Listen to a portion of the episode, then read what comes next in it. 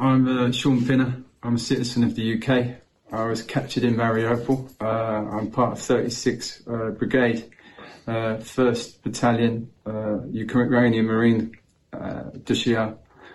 Um, I was fighting in Mariupol for five, six weeks, and now I'm in Donetsk, uh, People's Republic.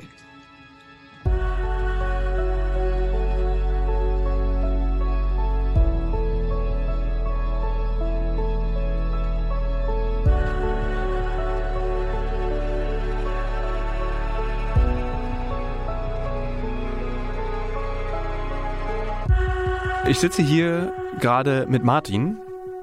Ich erkläre gleich, wer Martin ist, aber in dieser Sekunde habe ich eine Instagram-Nachricht bekommen zu dem Thema, über das wir heute sprechen. Und zwar habe ich von einem äh, britischen Soldaten, den ich kenne, äh, mit dem ich auch schon zusammengearbeitet habe, Ex-Soldat, folgende Nachricht bekommen. Read about the Brit lads in Ukraine yesterday. Also ich habe gestern über die britischen Typen in der Ukraine gestern gelesen. Uh, they are fucked. Same week, UK said they are sending longer range weapons. In derselben Woche hat, die, äh, hat Großbritannien gesagt, sie schicken ähm, Fernwaffen, also nicht Fernwaffen, also diese Langstreckenraketen.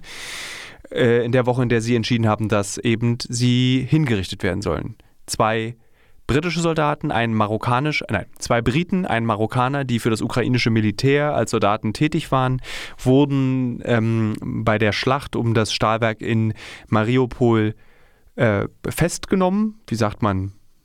Einfach äh, ja, festgenommen. Wurden nicht getötet, sondern sie wurden festgenommen als Kriegsgefangene und gestern wurden sie verurteilt und zwar mit der Todesstrafe. Sie sollen die Todesstrafe bekommen.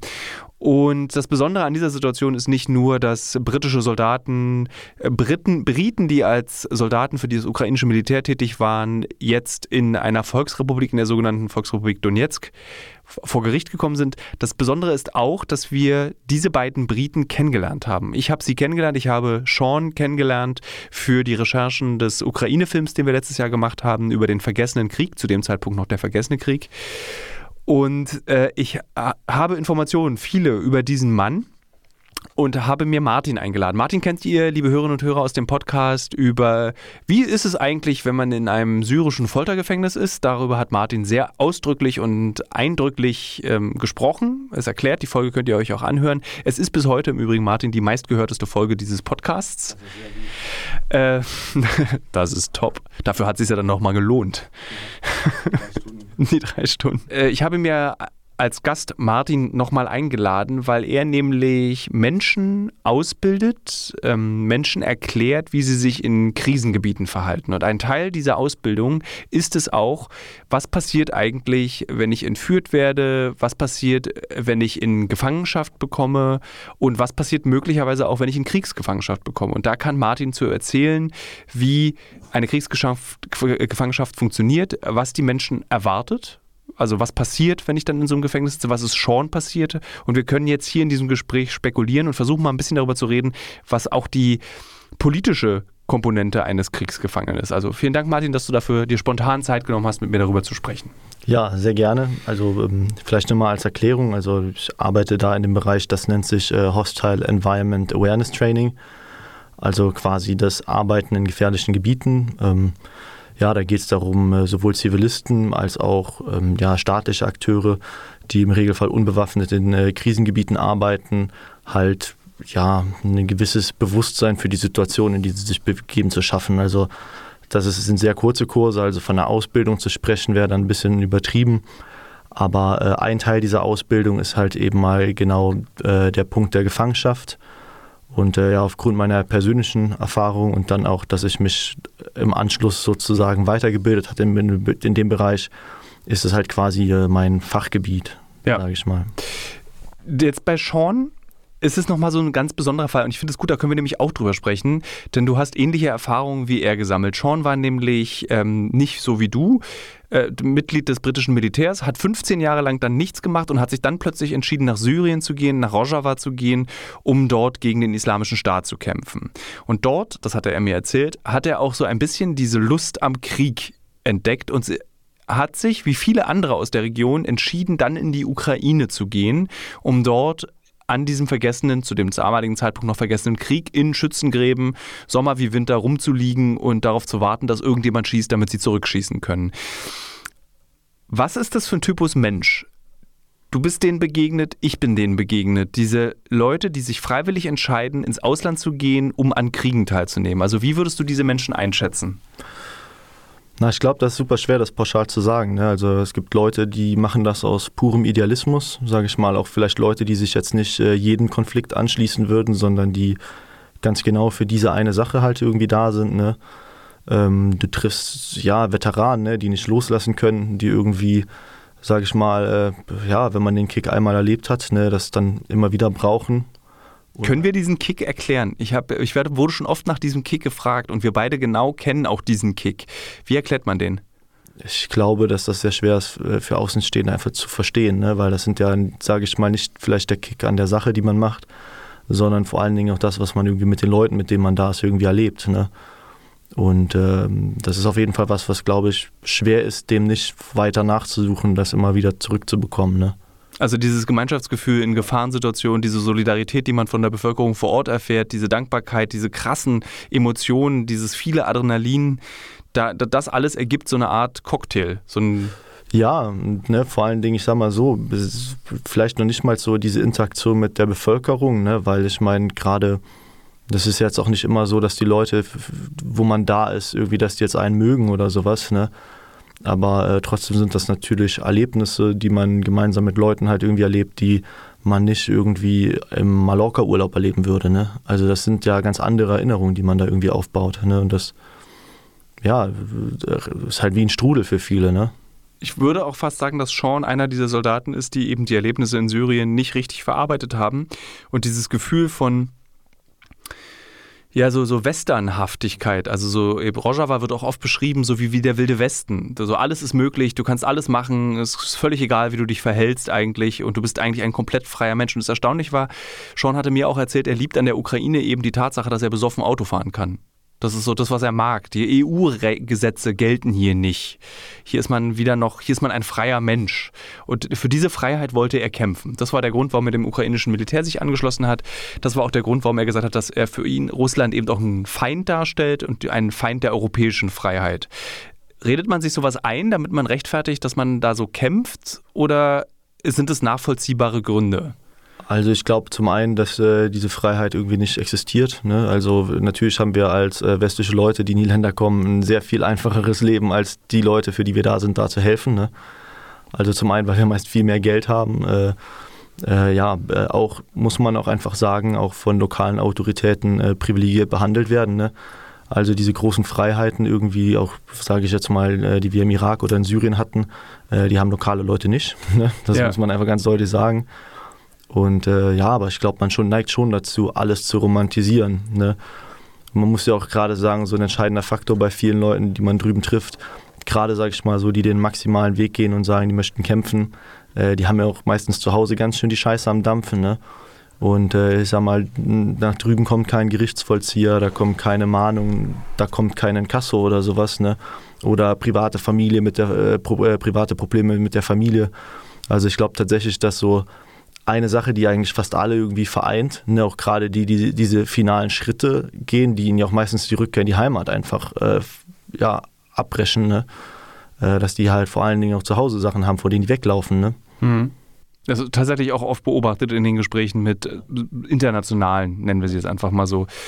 Ähm, ich habe Sean kennengelernt als gesund aussehenden, end 40-jährigen, super fit in seinem Alter, auf den Bildern, die jetzt um die Welt gehen, von seinem Gesicht, das ausgemergelte Gesicht, sieht er furchtbar aus. Was belegt das über Kriegsgefangenschaft und belegt das überhaupt etwas? Also ich glaube, das ist äh, sehr schwierig, irgendwie äh, Rückschlüsse darauf zu führen, anhand wie die Leute aussehen. Natürlich, weil ich glaube, ähm, also jetzt mal ganz, ganz, ganz brutal gesagt. Ne? Ich meine, jeder von uns, äh, der schon mal Liebeskummer hatte oder sowas, hat in der Zeit vielleicht viel Gewicht verloren. Also ähm, vom Gewichtsverlust alleine, wenn der jetzt nicht äh, massiv ist, ich habe tatsächlich äh, von Sean die Bilder mir gar nicht angeguckt. Ne? Mhm. Ähm, vom Gewichtsverlust alleine her würde ich da jetzt nicht darüber urteilen. Aber äh, was natürlich immer ganz deutliche Zeichen sind, ist, wenn die Leute in die Kamera sagen, dass sie äh, gut behandelt werden, dass alles toll ist, alles super, vielleicht sogar für Propaganda missbraucht wird. Also das sind eigentlich immer so die ersten Indikatoren, wo man feststellen kann, okay, hier, hier stimmt was nicht. Er hat genau das getan. Das erste Video, was von ihm aufgetaucht ist, ist vor ein paar Wochen auch in der Tagesschau, wurde das in Deutschland gezeigt. Mir geht's gut, ich werde okay behandelt, ich kann irgendwie, ich werde gerecht behandelt. Dem, dem, dem Gesetz entsprechend. Ähm, was, warum will man als Volksrepublik äh, Donetsk so ein Video? Also ich glaube zum einen, das ist immer eine absolute Machtdemonstration, weil ähm, immer wenn eine Person vor der Kamera sagt, dass sie gut behandelt wird, dann ähm, ist es auch meistens so, dass sie halt dazu gebrochen wurde, das zu tun. Weil äh, wenn das nicht so der Fall wäre, woher sollte diese ideologische Umkehr kommen. Ja? Da hat jemand freiwillig über Jahre für eine Nation gekämpft und zu hundertprozentig äh, daran geglaubt an das, was er tut. Warum sollte er von jetzt auf gleich seine Meinung ändern und auf einmal sagen, ja, nee, eigentlich sind die total toll hier und alles ist super. Ja? Ähm, das ist tatsächlich auch äh, ein elementarer Teil äh, sowohl der, Genfer, der dritten Genfer Konvention als auch der Hager Landkriegsordnung, dass man halt Gefangene für sowas eben nicht missbrauchen darf. Ne? Und hat äh, Russland respektive Volksrepublik Donetsk damit schon einen Bruch begangen? Ja, absolut. Und versuchen Sie, indem Sie jetzt sagen, das sind doch gar keine Soldaten, sondern das sind Söldner, das zu umgehen? Da muss man vielleicht einfach mal sagen, also zum einen natürlich die Auslieferung an die äh, Volksrepublik Donetsk ist äh, tatsächlich äh, ein Bruch mit dem internationalen Recht und auch mit dem Kriegsrecht ähm, weil die Parteien, die jemanden gefangen nehmen, äh, sind, haben sozusagen die Verantwortung dafür Sorge zu tragen für den Gefangenen. Äh, und zum Zweiten natürlich möchte Putin mit der Äußerung, dass diese Personen Söldner wären, halt eben genau dieses Kriegsrecht bzw. die Genfer Konvention umgehen. Ähm, ist natürlich äh, ja eine sehr, sehr simple Taktik. Ne? Und man muss natürlich auch dazu sagen, dass ja auch Putin irgendwie nie gesagt hat, dass das, was er da tut, irgendwie der Genfer Konvention oder der Hager Landkriegsordnung entspricht. Er hat ja im Gegensatz, er hat ja ganz deutlich gesagt, dass er eben genau diese Internationalisten nicht nach dem Recht von Kriegsgefangenen äh, behandeln wird. Also er hat schon ganz schön deutlich eigentlich angekündigt, dass er weiß, dass er äh, eigentlich gegen geltendes Recht verstößt, aber trotzdem darauf scheißt. Ne? Was bedeutet das eigentlich, dass er dann also dass das Urteil gefällt wurde so schnell und dann mit dem Urteil Todesstrafe? Das ist ja sozusagen, so mehr geht ja nicht. Das ist ja. Ähm, ich glaube in erster Linie Propaganda. Also muss man einfach ganz klar sagen. Ähm, für mich aus meiner Perspektive, ne, das würden jetzt vielleicht andere Experten auf dem Gebiet anders sehen, ich äh, finde, dass das ein bisschen verfrüht ist, ne, weil ähm, ich sag mal, vielleicht, wenn wir uns jetzt einfach mal, äh, es ist kein vergleichbares Beispiel, aber vielleicht das, was uns hier äh, von den Nachrichten am nächsten ist, das Beispiel Dennis Yüksel, äh, oft kritisiert, dass es keine Gerichtsverhandlung gab und er trotzdem noch da sitzt, sozusagen in Haft äh, seit Monaten. Ähm, in unserem Fall auch natürlich. Ne? Wir haben auch keine Gerichtsverhandlung bekommen. Wir haben zwar nicht so lange gehockt wie Dennis Yüksel. Äh, natürlich irgendwie wir mit unserem äh, westlichen Bild von Gerechtigkeit und Justiz denken immer sofort, da muss ein Haftrichter sein, da muss eine Gerichtsverhandlung her. Auf der anderen Seite ist natürlich so ein Urteil auch was, was die Option im Endeffekt einschränkt. Ne? Solange keine Verhandlung, kein Urteil da ist, sind alle Optionen offen. So, Jetzt sind die zum Tode verurteilt. Natürlich, die haben die Möglichkeit auf ein Gnadengesuch und eine Berufung. Äh, die Berufung haben sie auch angekündigt, wollen sie wahrnehmen, die Anwälte.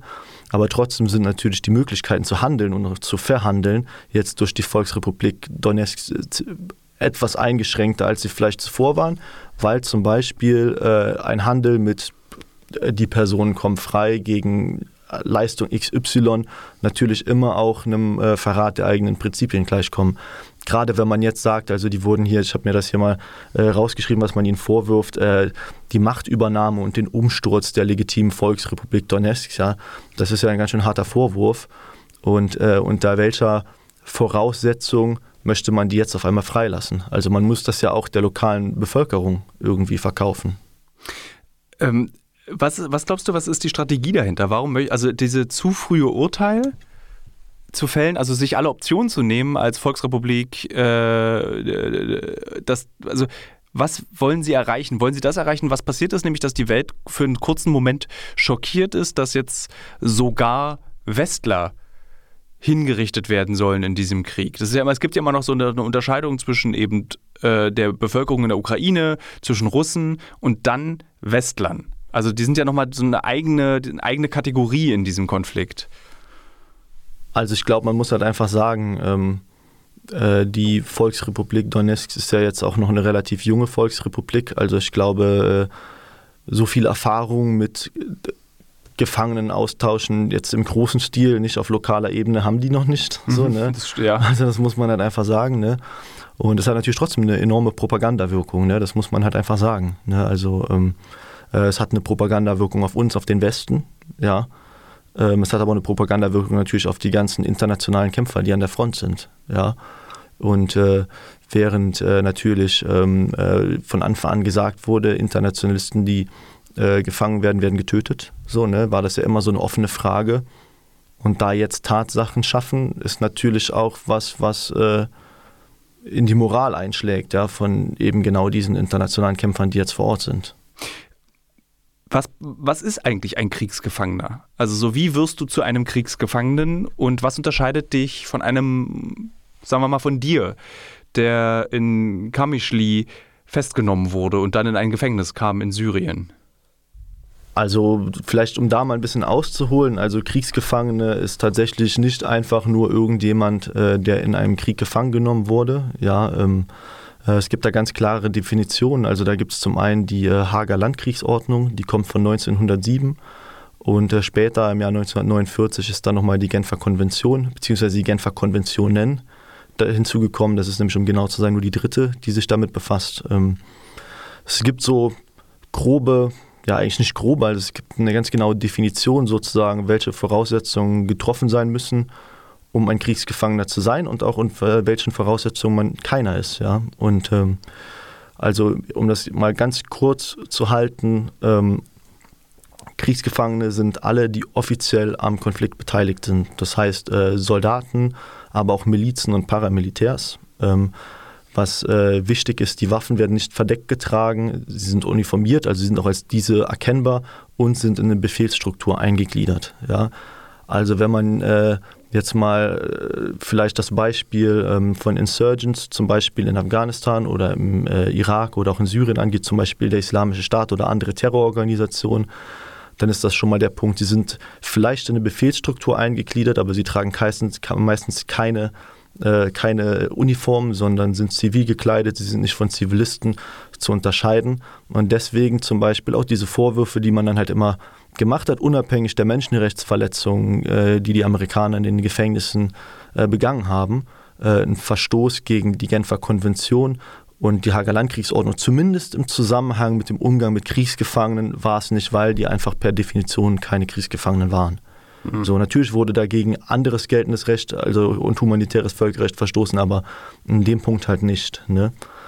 Ähm, ja, also um es ganz kurz zu sagen, uniformiert, offizieller Teil einer, äh, Teil einer kriegstreibenden, also einer kriegsbeteiligten Partei, so und offen bewaffnet.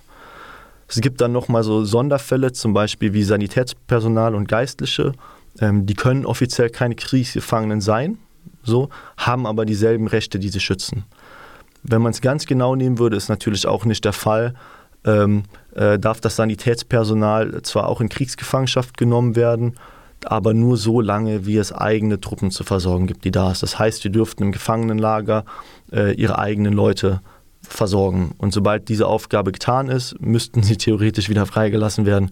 Ist natürlich in der, in der Praxis nicht der Fall. Ne? Man muss auch ganz klar sagen, das ist äh, Hager Landkriegsordnung 1907, Genfer, dritte Genfer Konvention 1949.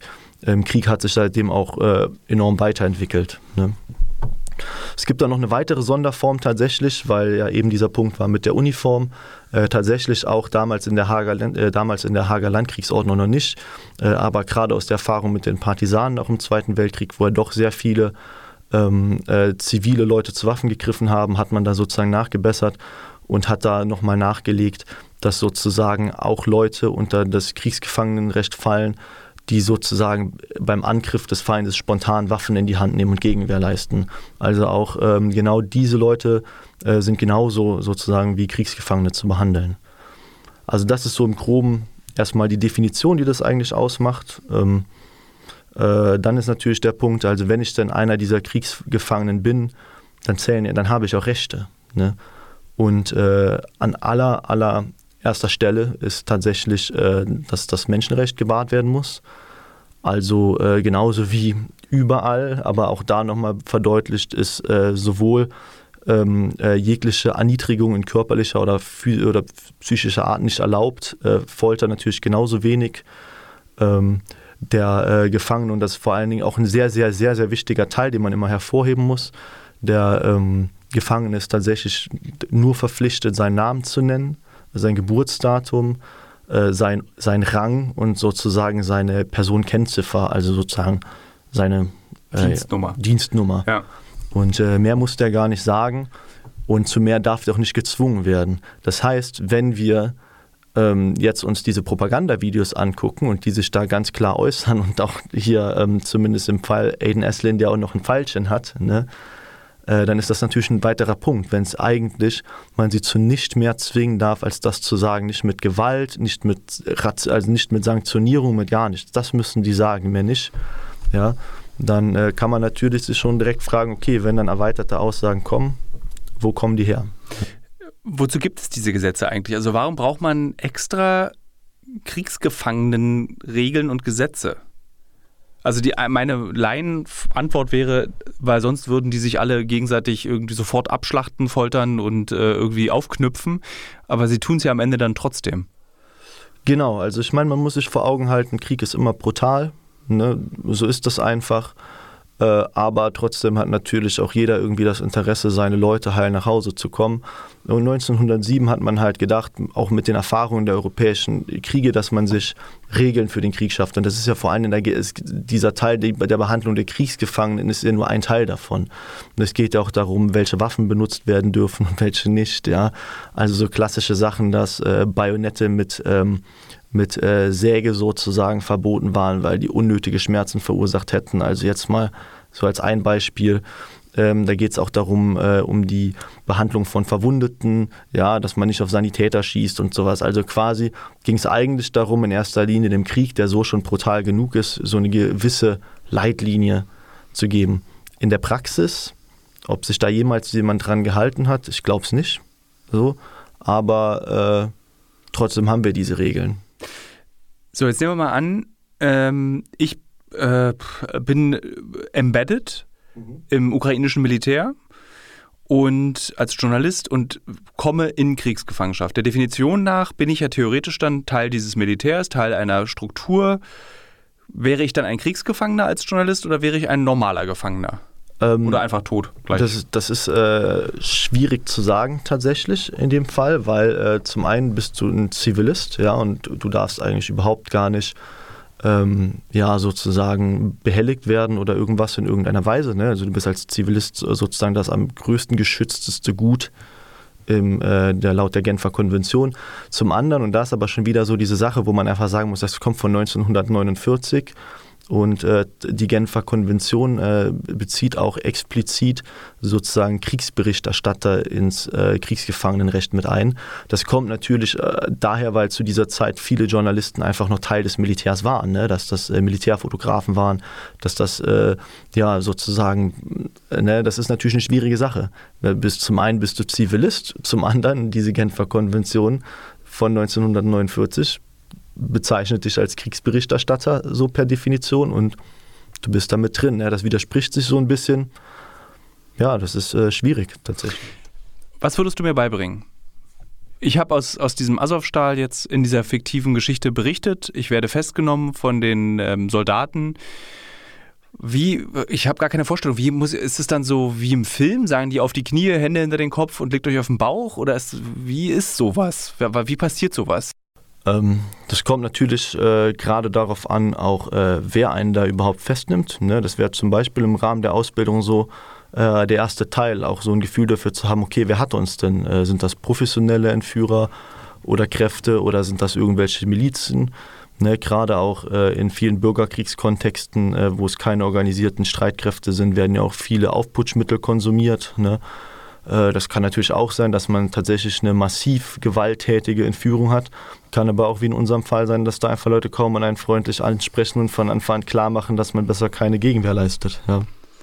Wie, hast, wie denkst du, äh, war die Situation im äh, Stahlwerk von Mariupol? Also es waren Soldaten, die andere Soldaten einfach festgenommen haben.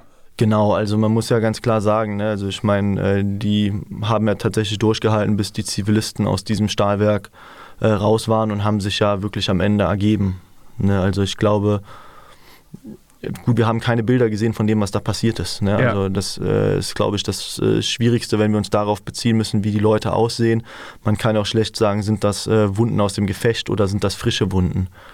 Ne, aber wenn man sich dann wieder die Aufnahmen von Aiden Eslin bei seinem ersten Interview ansieht, ne, wo er gesagt hat, alles ist gut, aber er sitzt da mit einem Pfeilchen, äh, da kann man sich, glaube ich, schon ganz deutlich äh, vorstellen, was da passiert ist. Wie habe ich, also was sind diese so, was muss man wissen, wenn man sich in so einer Gefangenschaft befindet? Was sind die ersten 24 Stunden? Was ist so das Grundlegende, was man dazu wissen sollte? Also ich glaube, die ähm, das Wichtigste und äh, gerade für uns, sage ich mal, als äh, westliche Bürger sozusagen, ist, äh, dass zu Hause oder draußen alles dafür getan wird, uns rauszuholen. Und ich glaube, das ist so ein Punkt, das ist ein Gefühl, das werden die meisten Entführer äh, versuchen, einmal als allererstes zu nehmen. So. Und ich glaube, der wichtigste Punkt ist nicht. Also auch in der Kriegsgefangenschaft, da wird es genau. Auch in der Kriegsgefangenschaft, natürlich. Also ja. Sondern es ist ja nicht so, dass man da denken würde, okay, wir müssen uns an die und die und die Regeln halten, jetzt sind wir ganz nett zu denen machen denen eine tolle Zeit. Also man möchte ja trotzdem natürlich, dass Leute auch Informationen liefern, ja. Also äh, auch wenn wir diese, wenn wir nicht das Recht haben, sozusagen äh, auf mehr Information, haben wir trotzdem das Recht, die Leute mehr zu befragen. Sie müssen uns halt nicht so viel geben, aber wir können natürlich versuchen, diese zu, zu animieren. Ja, und äh, ich glaube, da ist halt ein elementarer Punkt, eine Person zu brechen, ist der Person klarzumachen, okay, ähm, äh, draußen kümmert sich keiner, der einzige Weg hier raus ist durch mein Büro, wenn du mit mir sprichst. Ja. Was sind Methoden und Strategien in so einem Gespräch, Informationen von Sean zum Beispiel rauszubekommen? Und was will man da rausbekommen? Ich meine, was soll Sean schon wissen? Das ist halt eine gute Frage. Ne? Ähm, das ist natürlich auch ein Großteil der Frage, wer da ist. Ne? Ich, also, wenn ich das mir von außen angucke, ne, und ich meine, ich bin nicht sonderlich involviert in der Ukraine oder sowas, ist natürlich der größte Wert, den sie da halt haben, sind, dass sie britische Staatsbürger sind oder beziehungsweise waren vorher, ja, aber dass sie zumindest mit Großbritannien assoziiert werden und natürlich ein enormes Faustpfand sind. Ja, und äh, ja, welche Informationen hat so ein Soldat tatsächlich im Endeffekt? Äh, wie lange sind die jetzt in Gefangenschaft? Äh, mehrere Wochen sind die ja schon dort. Und äh, was sollen die jetzt noch an Informationen haben, die irgendeine Relevanz haben? Welche Wirkung hat es auf den, auf, auf Sean, wenn er erfährt, er wird mit der Todesstrafe? Das Urteil ist die Todesstrafe. Was macht das mit einem Soldaten und was ist dein Ratschlag oder was lehrst du in so einer Situation, wenn mit dem Tode gedroht wird? Also ich glaube, ähm, zum einen äh, ist natürlich äh, immer auch eine Frage der Haftbedingungen, ne? wenn man das auf unsere äh, Haftbedingungen äh, äh, umrechnet, also jetzt einfach mal umdeutet, ne, die wir da hatten. Ähm, äh, für mich war in meiner Situation ganz klar, dass ich davon ausgegangen bin, nicht mehr rauszukommen und eine Vollstreckung von einem Todesurteil besser gestern als morgen, in meinem Fall. Ne? Also tatsächlich, für mich wäre das in meiner Situation tatsächlich Vielleicht hätte sich das geändert, wenn es dann tatsächlich so weit gekommen wäre. Ja, aber man hat mir auch gesagt, dass mein Freund eh schon tot wäre. Und äh, für mich war das ja so ein Fall, wo ich gesagt habe, okay, das, das ist eigentlich mein Ziel, sozusagen. Ähm, ja, kann natürlich auch eine ganz andere Wirkung haben. Ne? Also wir können uns nicht da rein hineinversetzen. Wir wissen ja noch nicht mal, sind die in Isolationshaft, sind die mit ihren Leuten zusammen, ne? Was, haben die medizinische Versorgung, haben die Essen. Ja, das sind ja ganz viele Punkte die man einfach ganz klar sagen muss. Gibt es da irgendein Recht, wo man eigentlich sagen könnte, also weil ich überlege die ganze Zeit, ich will mit Sean sprechen. Gibt es da eigentlich eine rechtliche Handhabe, dass wir, dass eigentlich die Volksrepublik uns das zur Verfügung stellen muss, dieses Gespräch? Ähm, ja, also natürlich nicht euch als Presse generell, aber wenn denn Sean mit euch sprechen wollte, dann ja. Also ist auch ganz klar definiert tatsächlich. Ähm, jeder Kriegsgefangene hat das Recht, äh, zwei Briefe und vier Postkarten im Monat zu schreiben und zu empfangen. Hm. Also jeweils zu schreiben, jeweils zu empfangen. Ja, also das ist eine Möglichkeit, die dem eingestanden werden muss. Äh, das ist äh, tatsächlich genauso hat jeder Kriegsgefangener aber auch das Recht auf eine gute Ernährung, auf medizinische Versorgung, auf körperliche Unversehrtheit. Das sind ja alles Rechte, die der Gefangene hat und er hat vor allen Dingen das Recht, also sozusagen, wo man ganz klar sagen muss, man spricht immer von Sicherungsgefangenen und nicht von Strafgefangenen. Das heißt, der hat auch das Recht, also die, der, der, äh, der darf nicht mit Repression bedroht oder von Repression konfrontiert werden. Das darf er einfach nicht. Ja, und jetzt muss man auch einfach ganz klar sagen an diesem Punkt, Russland hat natürlich mit der Gefangenenschaft, auch von Leuten wie Sean, aber auch von den Kämpfern in Azov, diese Verantwortung, diese Pflicht übernommen und diese jetzt sozusagen an die Volksrepublik Donetsk zu übergeben, äh, die die dann ähm, vor einem nicht anerkannten Gericht irgendwie aburteilen, ist ganz klar ein Kriegsverbrechen. Ne? Ja. Wenn man jetzt natürlich Leuten wie Sean den Prozess machen wollte. Wir haben auch zum Beispiel die Nürnberger Prozesse gehabt oder auch äh, Prozesse wie jetzt hier in Berlin, äh, in Koblenz gegen wieder Mitarbeiter des syrischen Militärgeheimdienstes. Natürlich können die für Kriegsverbrechen belangt werden. Ja? Also im Nachgang entweder vor Tribunalen, also so nationalen Tribunalen, aber auch vor dem Internationalen Strafgerichtshof. Natürlich können die dafür belangt werden, aber das muss halt ein gesondertes Verfahren sein. Diese Mitgliedschaft oder diese soldatische Tätigkeit im äh, Alleinigen, die sie da begangen haben, ist keine Sache, für die sie juristisch belangt werden können. Wenn du dir diese Fälle, diesen Fall jetzt mit Sean und Aiden anguckst und dem Marokkaner, aber lustigerweise weiß man da den Namen nicht, oder zumindest habe ich ihn noch nicht gefunden, ähm, wie bewertest du die Gesamtsituation dieser drei Männer? Würdest du sagen, höchste Eisenbahn, Achtung, Vorsicht, da ist, werden drei Leben in, bald beendet?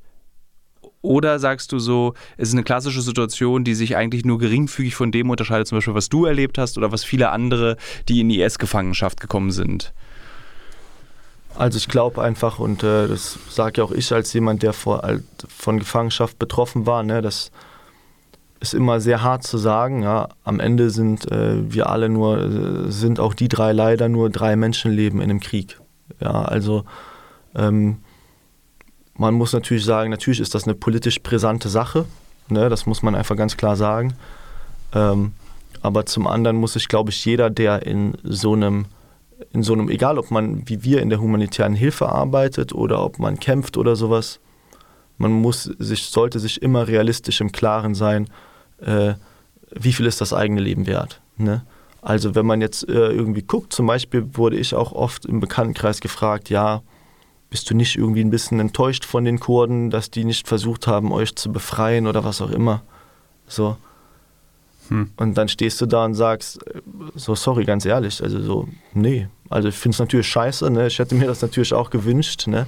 aber im Endeffekt, glaube ich, müssen wir immer von unseren hohen Rössern runterkommen, dass wir halt einzelne Leben in einem riesigen Krieg sind, wo jeden Tag hunderte Leben verloren gehen. Ja, also es wird mehr über Aiden und Sean gesprochen als, also ich glaube, niemand von uns, von dir, ich, könnte einen Namen der Opfer in Butscha nennen. Nein. Aber wir wissen Sean und Aiden. Auch nicht der ukrainischen Kriegsgefangenen, die misshandelt wurden, auch nicht der Kämpfer von Azov oder was auch immer.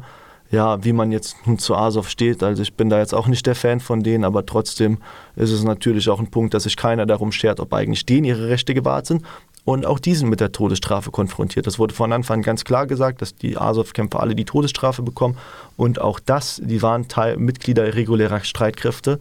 Selbst wenn sie weiter ein paramilitärischer Verbund wären, bevor wie, äh, oder eine Miliz, also wie äh, sie es waren, bevor sie eingegliedert wurden in die Straftat, selbst dann würden sie unter dieses Kriegsgefangenrecht fallen. Und eine Hinrichtung oder Folter oder Misshandlung oder sowas ist ein Kriegsverbrechen. Kann Krieg überhaupt gerecht sein? Das ist auch so ein ganz komisches Hilfebedürfnis, was man hat, irgendwie zu sagen, es gibt Gerechtigkeit in einem Krieg. Ich habe das Gefühl, es ist völlig illusorisch, davon auszugehen, dass nur weil wir die Genfer Konvention haben, ein Krieg gerechter wird.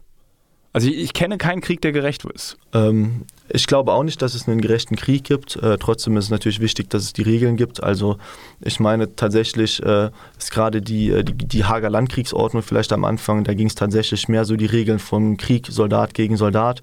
Aber äh, gerade der Eintritt der Genfer Konvention ist zum Beispiel enorm wichtig, weil es halt auch die Rechte von Zivilisten schützt. Ne? Also zum Beispiel gerade die vierte Genfer Konvention, die äh, ja, ähm, bezieht sich eigentlich nur auf die Rechte und äh, den Schutz von Zivilisten. Und das ist natürlich schon eine enorm wichtige äh, Möglichkeit, ja, weil ich meine, Äh, ich glaube nur deswegen, wenn wir, ich meine, natürlich äh, passiert es trotzdem, dass äh, äh, Wohngebiete bombardiert werden, egal ob das jetzt in der Ukraine durch die Russen passiert oder auch, und das muss man auch leider sagen, auch wenn es in der Intensität nicht mit dem vergleichbar ist, was da gerade passiert, aber auch äh, unsere Kriege, ob, ob, in Afghanistan, Irak oder auch in Syrien, äh, haben Kollateralschäden in der Zivilbevölkerung. Und ich glaube tatsächlich, natürlich verhindert die Genfer Konvention das nicht, aber wenigstens sprechen wir darüber. Wenigstens sprechen wir darüber, welche Rechte hat ein Gefangener. Wenigstens sprechen wir darüber, dass es falsch ist, Gefangene zu foltern oder zur Propaganda zu missbrauchen. Hätten wir all die Regeln nicht, dann würde das halt einfach so passieren. Gibt es im Rahmen deines Trainings von dir so, so eine so Statistiken, wie lange ein Mensch sowas durchhält, bis er bricht, psychisch? Ähm. Also fangen wir an mit psychisch. Also ähm, ich bin tatsächlich überhaupt gar kein Freund äh, von Statistiken in dem Fall, weil äh, einfach jede Situation, in die man kommen könnte, individuell ist. Man muss ja einfach schon sagen, okay, äh, wie wollen wir eine repräsentative Statistik zu dem Fall äh, zusammenziehen? Wir haben nicht genug Fälle, das heißt, wir müssen alle Fälle auf der ganzen Welt zusammennehmen. Ne? Es sei denn jetzt, wir haben jetzt sowas wie Koreakrieg damals oder Vietnamkrieg, wo tausende Soldaten in Kriegsgefangenschaft gegangen sind, ja. Aber jetzt so und heute ist das einfach viel zu komplex und viel zu unterschiedlich, dass man da irgendwas statistisch machen könnte. Ne? Mhm. Ähm, ich gucke nicht heimlich SMS an, sondern ich gucke parallel auf die Fragen der, der Hörenden. Ähm, allgemein tatsächlich äh, äh, würde ich sagen, äh, jeder Mensch bricht. Das ist vielleicht die einzige ähm, Antwort, die ich darauf hätte. So ab einem gewissen Punkt. Es ist eine interessante Frage, die äh, sich eigentlich kaum einer traut ähm, zu stellen. Dieses Begehen, also ein, eine, ein User möchte wissen, begehen eigentlich nur russische Soldaten Kriegsverbrechen? Und Nein, ganz klar. Also äh, das muss man ja auch sagen. Es sind natürlich auch, auch Videos aufgetaucht, auch äh, von ukrainischen Soldaten, äh, die äh, Zivilisten, äh, nee, schon nicht die Zivilisten, äh, also es sind natürlich auch Videos aufgetaucht von ukrainischen Soldaten, die äh, kriegsgefangene russische Soldaten misshandelt und getötet haben. die Videos hat es auch gegeben und äh, Kriegsverbrechen werden auf allen Seiten begangen. Das Problem ist nur, wo wir immer ganz, ganz uns schwer tun, ist zu differenzieren äh, in dem Punkt, weil äh, es gibt Kriegsverbrechen, die durch einzelne Einheiten begangen werden und es gibt Kriegsverbrechen, die organisiert und von oben begangen werden. Ja, und das ist natürlich eine ganz andere äh, Intensität, die, die da auch ist. Und auch, man muss auch ganz einfach sagen, es gibt einen Punkt, da gibt es eine Systematik dahinter und es gibt einen Punkt, äh, wo das einzelne Vergehen sind. Ja. Was, was würdest du einem NGO-Mitarbeiter mir raten als Überlebensstrategie in so einer Gefangenschaft? Also was gibst du den Leuten irgendwas mit, auf, also in, in diesem Training? Oder sagst du einfach nur, das kann so sein, das kann so sein, das kann so sein, man weiß nicht genau, wie es ist, es ist so unterschiedlich immer, ich kann euch eigentlich auch nur straten. Nee, es gibt tatsächlich ganz viele konkrete Sachen, äh, die man ähm, den Leuten raten kann. Also sozusagen so dieses Kernstück ist zum einen, sage ich meist, die beste Voraussetzung, erstmal zu wissen, was draußen passiert. Ne? Ähm, das bedeutet zu wissen, okay, wenn ich vier Stunden weg bin, was passiert dann? Wenn ich acht Stunden weg bin, was passiert dann? Ja, ähm, auch gerade wenn es um Fragen wie Vernehmung geht oder sowas, ab wie lange meines Verschwindens, wie lange dauert das, bis ich meine Leute eigentlich in Sicherheit bringe? Ne? Ab wann kann ich reden, ab wann nicht? Das ist sozusagen so was Operatives, ne, wo ich mir einfach, sage ich mal, wo ich sage, es ist enorm wichtig zu wissen, was draußen passiert. Auch um zu wissen, okay, wenn ich heute verschwinde, dann wird das Auswärtige Amt angerufen, dann bildet sich ein Krisenstab. Wenn ich nach 48 Stunden nicht raus bin, dann wird es keine schnelle Lösung, dann muss ich mich auf Wochen oder Monate einstellen. Ah, das ist so, weiß man schon, nach 48 Stunden, das ist dann so. Ist eine Faustregel, ist nicht ja. wissenschaftlich erwiesen, ne, aber wenn man sich so Fälle anguckt, das wäre dann so diese Statistiken, die ich eigentlich versuche immer zu vermeiden. ja. Aber, Habe dich ausgetrickst. Ja, hast du mich ausgetrickst. Ne, aber das wäre sowas, wo man sagen kann, okay, einfach so dieses Grundwissen zu wissen, was draußen passiert und auch das Grundwissen einfach so, dass gerade für uns als deutsche Staatsbürger, auch kann man auch an meinem Beispiel sehen, äh, unsere Regierung alles daran setzt, uns zurückzuholen. Ja? Ein, ein User, äh Quatsch, eine, eine, eine, Hör, ein Hörender hat gefragt, Gibt es dann irgendwie so, so Special Operations, die dann so äh, Black Ops-mäßig, so Call of Duty wie im Videospiel mit dem Hubschrauber abgeworfen werden, um so eine Leute rauszuholen? Können wir, äh, komme ich direkt drauf, vielleicht noch um das äh, mit dem Überleben halt äh, ein bisschen äh, zu machen. Und der zweite Teil tatsächlich, der äh, enorm wichtig ist, ist ähm, das eigene Verhalten. Ja, also man spricht da immer äh, so vom der grauen Maus. Ja, also wirklich, man ist kein besonders guter Häftling, kein besonders schlechter. Man lebt einfach, man macht keine Mühe, man fällt nicht auf. Das bedeutet auch, man hält sich gesund, ja, weil man möchte auch den, äh, den Wärtern oder Entführern oder wem auch immer nicht zur Last fallen, weil man ständig krank ist oder was auch immer. Ja, sondern einfach, dass man sein eigenes Verhalten ja, als graue Maus ja. äh, umlegt. Ja, das wären so diese zwei wichtigen Sachen. Zum einen das eigene Mindset, ne, vorbereitet zu sein. Zum anderen ähm, sozusagen sich einfach nicht auffallen. Und dann zum dritten natürlich, um es jetzt mal, und das ist wirklich alles sehr, sehr verkürzt, nur ja, einfach äh, sich im Kopf fit zu halten. Wie ja. macht man sowas? Na, das fängt zum Beispiel an, dass man sage ich jetzt mal, ja, wenn ich in einer 2 mal 2 Meter großen Zelle eingesperrt bin und ich habe vielleicht wenig Nahrung, dann ist das Einfachste, was ich den ganzen Tag machen könnte, halt schlafen. So, ne? Oder ich lege rum, ich lasse mich gehen. Ähm, aber das ist das Schlimmste, was ich tun kann. Ja, also ähm, ich brauche eine Struktur. Ich muss eine Tagesstruktur finden. Das kann sein, dass ich Kopf rechne. Das kann sein, dass ich ähm, was auch immer mache, alles, was das Gehirn sozusagen beschäftigt, ne? weil gerade ein Gehirn, gerade in Einzelhaft zum Beispiel, ein Gehirn, was nicht beschäftigt wird, äh, das beschäftigt sich selber und die Gedanken, die dann kommen, sind meistens keine guten. Ja? Äh, also solche Sachen, ne? das kann Bewegung sein, ja, äh, gerade mit wenig Nahrung und Wasser ist es äh, sehr unwahrscheinlich, dass man da äh, muskelbepackt und mit einem Sixpack rauskommt. Aber das muss auch kein Leistungssport sein. Das kann auch einfach sein, bewusst auf und ab gehen, in Bewegung bleiben, was was ich gemacht habe zum Beispiel. Ja?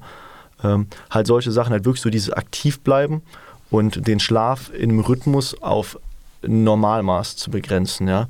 Also acht Stunden und dann Mittagsschlaf genau. vielleicht noch. Vielleicht noch, genau. Ja. So, ne? Also wirklich so dieses, okay, ich bin aktiv und zwar so aktiv, wie das halt in dem von außen gesteckten Rahmen irgendwie möglich ist.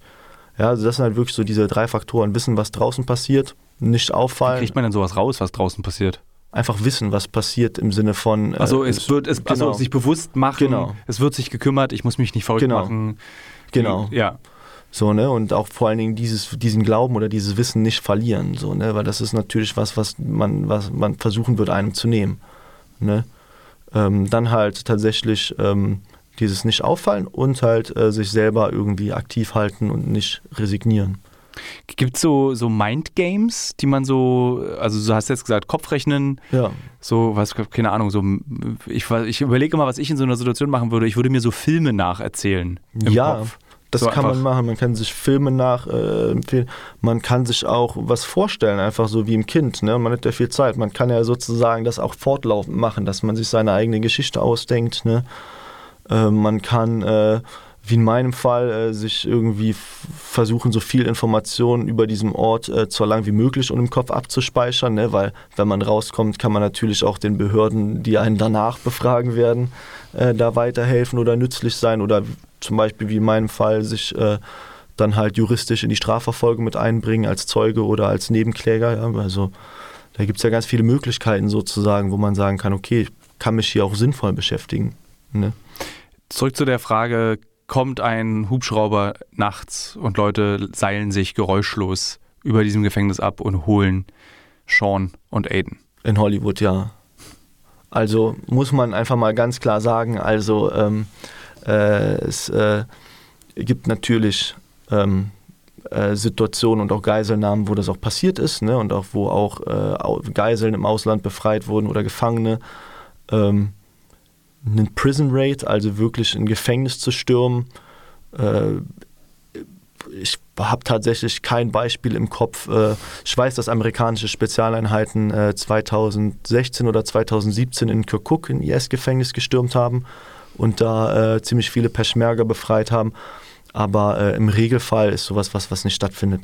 Man muss ja auch jetzt einfach mal ganz klar sagen, ähm, wenn jetzt, nehmen wir jetzt mal als Beispiel, ähm, jetzt, dass jetzt die britische Regierung sagt, wir holen die jetzt gewaltsam aus diesem Gefängnis raus. Das wäre ja auch ein militärischer Angriff auf das russisch geführte Bündnis. Stimmt, ja. das wäre sozusagen das, genau. was man verm absolut vermeiden will. Genau. Dass amerikanische Soldaten zum Beispiel plötzlich auf russische Soldaten schießen. Genau. Weil dann hätten wir, dann sind wir im Dritten Weltkrieg. Genau. Und wenn wir jetzt das mal auf eine ganz normale äh, Geiselnahme äh, ummünzen würden, zum Beispiel Person XY wird von Al-Qaida in irgendeinem Land entführt, äh, selbst dann ist sozusagen der gewaltsame Zugriff immer die letzte Möglichkeit, weil Fakt ist, eine Verhandlungsbasis gibt es immer. So, ja, also so, weil wenn es um den Tod ging, dann würde man die Leute auf offener Straße umbringen und würde nicht äh, die mitschleppen, das, dem Risiko ausgesetzt zu sein, dass man, dass man gefunden wird. Äh, man muss die auch versorgen, medizinisch, essen, was auch immer. Das ist auch teilweise wirklich ein Fakt, der oft vergessen wird, äh, dass solche ähm, Geiselnahmen im, in Regionen stattfinden, wo es generell Nahrung und Wasser knapp ist. Das heißt, die machen auch eine enorme Investition, sich zu entscheiden, so eine Geisel mitzunehmen. Ja, das sind so alles so Punkte, wo man dann sagt, und äh, viel zu wertvoll. Also es klingt so immer so gemein und so falsch, aber einfach ein Mensch ist viel zu wertvoll, um umgebracht zu werden in dieser Situation. Ja. ja. So. Also ist schon ein, ein toter Sean bringt einfach auch der, nichts. Der, genau, der wird auch äh, Donetsk nichts bringen. So. Ja. Und wenn man jetzt aber überlegt, diese bewaffneten Rettungsmissionen, die Planung, ja, also gerade wir in Deutschland, wir bräuchten ein Mandat, ja, wir müssten erstmal rausfinden, wo sind die? Das müssten wir aufklären ja, dann bräuchten wir ein Mandat, das durchzuführen. Das heißt, wir, müssen, wir müssten aufklären über Wochen, vielleicht über Monate, dann finden wir die, dann müssen wir planen, dann müssen wir das Material und die Leute, wir müssen von dem Land auch, in dem das stattfindet, okay, wenn es jetzt in Afghanistan wär, gewesen wäre, wo sowieso unsere Truppen anwesend wären und die dann ein Mandat hatten zu arbeiten, ja, aber was werden, äh, wenn das irgendwo in Somalia passiert wäre? Das heißt, es müsste auch eine äh, Genehmigung der lokalen Regierung geben, äh, die sagt, ja, ihr dürft kommen. Zeitgleich müsste man sicher gehen, dass niemand das mitbekommt, ne? dass, dass, dass da Spezialkräfte im Land sind, die einen da rausholen wollen. Mhm. Und dann diese Aktion.